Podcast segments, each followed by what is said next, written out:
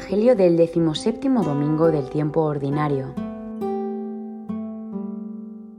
El reino de los cielos es como un tesoro escondido en el campo, que al encontrarlo un hombre lo oculta y en su alegría va y vende todo cuanto tiene y compra aquel campo. Asimismo, el reino de los cielos es como un comerciante que busca perlas finas y cuando encuentra una perla de gran valor, va y vende todo cuanto tiene y la compra.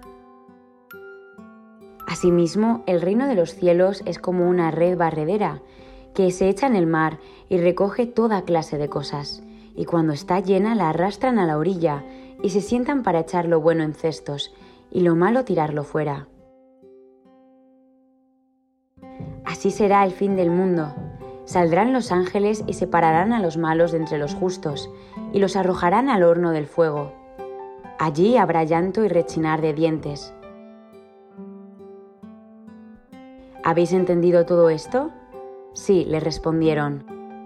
Él les dijo, Por eso todo escriba instruido en el reino de los cielos es como un hombre, amo de una casa, que saca de su almacén cosas nuevas y cosas antiguas.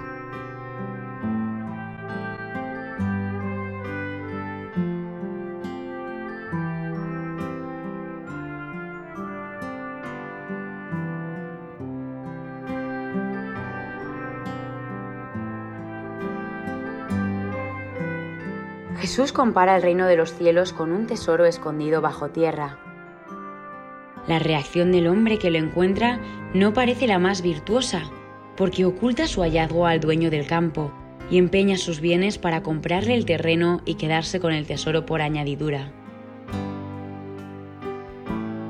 Sin embargo, con la ambiciosa reacción del personaje de la parábola, Jesús subraya por contraste el enorme valor que tiene el reino de Dios un tesoro cuyo descubrimiento debería llenarnos de alegría y también de un decidido afán por hacerse con él. En realidad, el tesoro del cristiano, o la perla preciosa a la que se refiere la siguiente parábola, es Cristo mismo, que nos ofrece su amor y su amistad, por quien vale la pena posponerlo todo en la jerarquía de nuestros afectos e intereses. San José María explicaba este sentido de la parábola así. El tesoro, Imaginad el gozo inmenso del afortunado que lo encuentra. Se terminaron las estrecheces, las angustias. Vende todo lo que posee y compra aquel campo. Todo su corazón late allí, donde esconde su riqueza. Y añadía entonces el fundador del Opus Dei, Nuestro tesoro es Cristo. No nos debe importar echar por la borda todo lo que sea estorbo, para poder seguirle.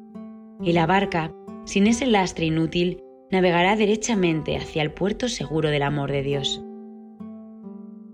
El Papa Francisco identificaba también el tesoro del campo con el amor de Jesús. Quien conoce a Jesús, quien lo encuentra personalmente, queda fascinado, atraído por tanta bondad, tanta verdad, tanta belleza, y todo en una gran humildad y sencillez. Buscar a Jesús, encontrar a Jesús, este es el gran tesoro puedes cambiar efectivamente de tipo de vida o bien seguir haciendo lo que hacías antes, aclara el Papa. Pero tú eres otro, has renacido, has encontrado lo que da sentido, lo que da sabor, lo que da luz a todo, incluso a las fatigas, al sufrimiento y también a la muerte.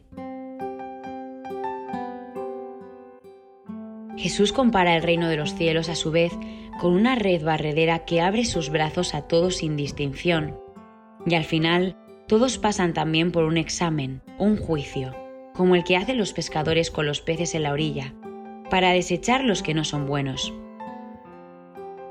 Esta parábola es por tanto una metáfora del fin del mundo, del juicio final que precede a la posesión definitiva del reino por parte de quienes lo han merecido durante su vida.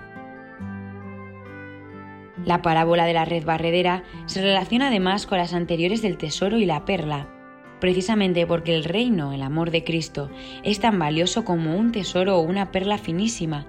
Por eso también se nos pedirá cuentas de cómo lo hemos buscado y amado en esta vida. Que busques a Cristo, que encuentres a Cristo, que ames a Cristo.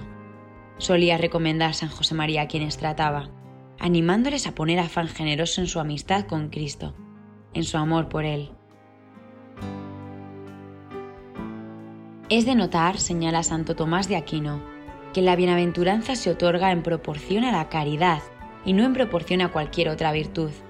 En definitiva, la mejor manera de comprar el tesoro en el campo o la perla preciosa, lo que nos hará realmente buenos peces, será nuestro amor a Dios y a los demás, y de eso se nos juzgará. A la tarde, escribió San Juan de la Cruz, te examinarán en el amor. Aprende a amar como Dios quiere ser amado.